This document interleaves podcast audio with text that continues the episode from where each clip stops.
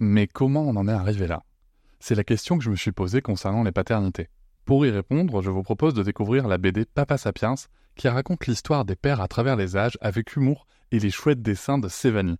Elle va paraître le 6 juin prochain. Vous pouvez la précommander dès maintenant et avoir un cadeau idéal pour la fête des pères. Alors rendez-vous dans votre librairie préférée ou dans les liens en description de l'épisode ou sur mes réseaux sociaux. Et salut, bienvenue pour cet épisode découverte Papatriarca Plus. J'ai pris le parti maintenant de vous laisser découvrir un extrait euh, des bonus le jour de leur sortie. Ne soyez pas étonnés, c'est pour ça que je fais ce petit message avant. L'épisode va s'arrêter au bout de quelques minutes. Si vous souhaitez continuer bien sûr l'écoute de cet épisode et de l'ensemble des bonus, vous pouvez cliquer sur le lien en description pour vous abonner. Je vous souhaite un bon extrait. Dit pas jouer aux poupées et après. Bienvenue sur Papatriarcat, le podcast qui réfléchit à la parentalité au XXIe siècle pour l'affranchir du modèle patriarcal. Bienvenue dans cet épisode bonus. Je tiens avant tout à vous remercier énormément car si vous pouvez l'écouter, c'est que vous soutenez mon travail tous les mois et c'est grâce à ce soutien, grâce à cette énergie et à vos écoutes que le projet Papatriarcat peut continuer, que ce soit en podcast ou sur d'autres supports. Et je vais maintenant vous laisser tranquillement découvrir ce contenu exclusif et je vous souhaite une très bonne écoute. Bienvenue dans ce nouveau bonus. Nous allons euh, faire une euh, lecture commentée. En fait, c'est quand même un exercice que j'aime bien faire. Voilà, j'aime bien le faire.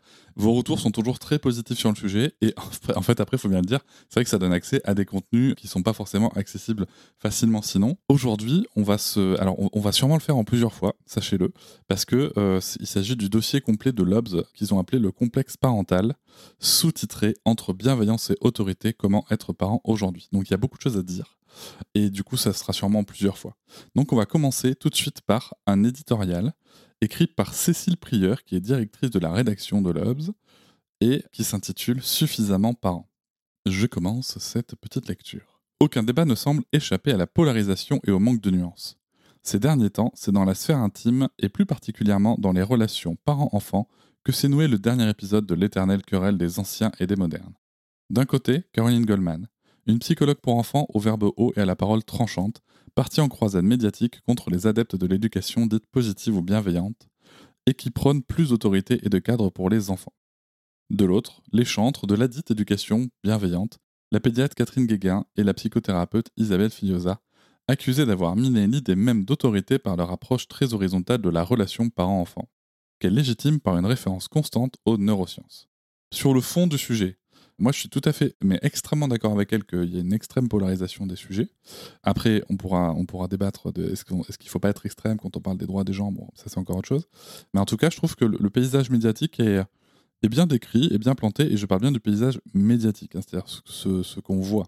Je reprends.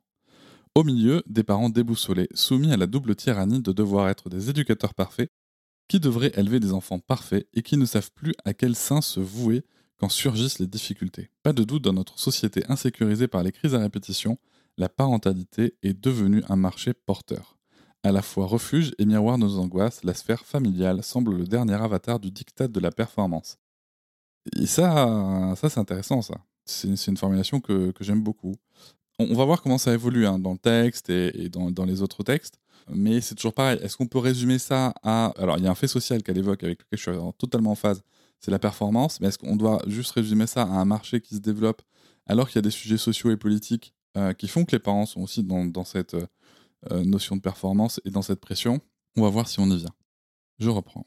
Pour se retrouver dans ce maquis d'injonctions paradoxales et remettre si possible de la sérénité dans ce débat enflammé, Lobbes a plongé dans l'intimité des foyers et tenté d'appréhender les ressorts du désarroi parental. Première constatation, les parents subissent le revers de la médaille dans une société qui a profondément changé en 50 ans et où l'enfant, immense progrès, est reconnu comme un être à part entière. La révolution Françoise Dolto est passée par là. Nul ne conteste plus, au moins en théorie, la nécessité de respecter et écouter son enfant, que ça le fait pas trop chier généralement. Mieux, les châtiments corporels, très fréquents jusque dans les années 1970, sont proscrits, même si les claques et les fessées se pratiquent toujours dans le secret des familles, comme en témoignent les enfants que nous avons interrogés. C'est tout à fait vrai. C'est tout à fait vrai. Euh, alors, même si je pense qu'on pourrait aller un petit peu plus loin que les années 70, Enfin voilà, il y a quand même euh, encore, euh, ça dépend des territoires, ça dépend de, de, de, plein de choses, mais la fin des châtiments corporels, hormis la claque FSC dans les années 70, enfin moi en tout cas, de là où j'ai grandi, c'est-à-dire dans la campagne girondine, c'était très monnaie courante qu'il y ait du martinet, qu'il y ait de la ceinture, qu'il y ait de la badine, qu'il y ait du bâton. Euh, donc je, euh, bon, peut-être. Après, euh, je ne connais pas cette, personne, donc je, n'irai pas émettre d'hypothèse. Je reprends. De la même manière, le fameux time out ou file dans ta chambre, préconisé par Corinne Goldman comme une recette d'une incroyable nouveauté, est également pratiqué. Alors, bon, je vais le dire tout de suite et je ne le redirai pas après. Je ne suis pas en accord avec le fait d'utiliser le mot time out pour parler de l'enfermement des enfants que préconise Corinne Goldman. C'est tellement loin de la recherche scientifique, on en a déjà parlé. Il y a tout l'épisode avec, euh, avec Alan Castine, il y a euh, les articles de Franck Ramu, il y a aussi des interventions de Géraldine Maigret sur, euh, sur enfin voilà, il y a plein de tous tous les gens sérieux sur le sujet ont bien dit que ce, ce dont parle Caroline Goldman est trop loin. Elle peut utiliser le mot time out si elle veut, mais en tout cas, c'est extrêmement loin de ce qui est écrit dans la recherche scientifique pour utiliser ce mot-là. Voilà, donc moi, j'utiliserai peut-être le time out aussi, euh, puisque je vais lire le texte, mais je rappelle euh, mon profond désaccord sur le fait de, de, de valider cette utilisation euh, concernant l'enfermement des enfants que prône Caroline Goldman. Il n'est donc pas certain que la pathologie familiale la plus communément répandue soit un manque de cadre, au contraire. Ah En tout cas, cet édito jusque-là, il me fait plaisir. Hein. Il faut toujours se rappeler que les maltraitances sur enfants, qui concernent tous les milieux sociaux, sont encore trop peu détectés. Et oui, complètement, complètement. Ce que révèle cette querelle, c'est bien plutôt la nécessité de soutenir les parents, et notamment les plus jeunes, confrontés au bouleversement majeur qu'est l'arrivée d'un premier enfant.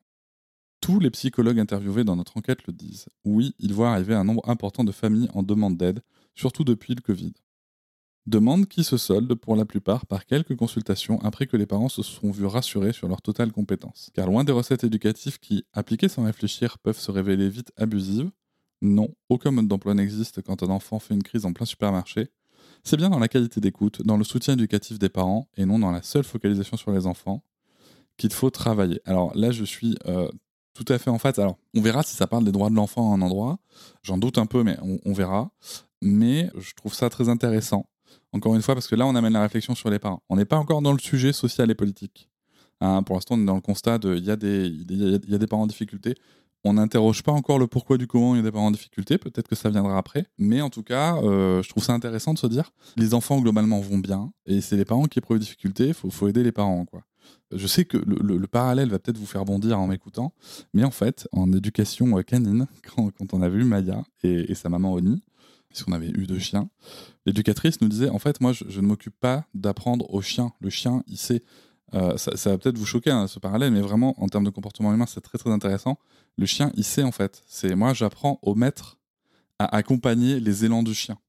Et, euh, en fait, c'est quelque chose qu'on m'a aussi dit dans mon master management à la même époque. C'est ça qui est ouf. C'est que je crois que je, me rappelle très bien avoir eu cette, euh, ce stage de formation là à Paris, ce cours, enfin on appelle ça comme on veut, où on parlait de ça justement du fait que il faut partir du principe que les salariés qui travaillent avec nous font toujours leur mieux, partent toujours du meilleur élan avec ce qu'ils ont. En fait, c'est de l'humain, si vous voulez, c'est même du comportement. Et que c'est nous, managers, qui devions savoir comment faire avec ces élans-là en respectant les individualités pour créer un élan collectif euh, en respectant les individualités. Et en fait, c'est un petit peu la même chose qui se passe dans les familles, c'est un petit peu la même chose, je trouve, c'est un avis très personnel, hein, mais je trouve que c'est un petit peu la même chose qui se passe, et, euh, et, je trouve ça très intéressant, en effet, de se dire que au moins là, on a compris qu'il fallait se concentrer sur les parents. Je reviens sur le sujet. Et voilà, c'est la fin de cet extrait. J'espère qu'il vous a plu. Si vous souhaitez en découvrir plus et découvrir aussi tous les épisodes bonus, mais aussi avoir accès aux épisodes un jour plus tôt et ne plus avoir ni pub ni sponsor, je vous invite à vous abonner à Papatriarca Plus au lien en description du podcast. Je vous souhaite une très belle journée. Je vous remercie de m'avoir écouté. Je vous invite à vous abonner et nous pouvons aussi nous retrouver sur Facebook, Instagram et sur le blog papatriarca.fr. À bientôt.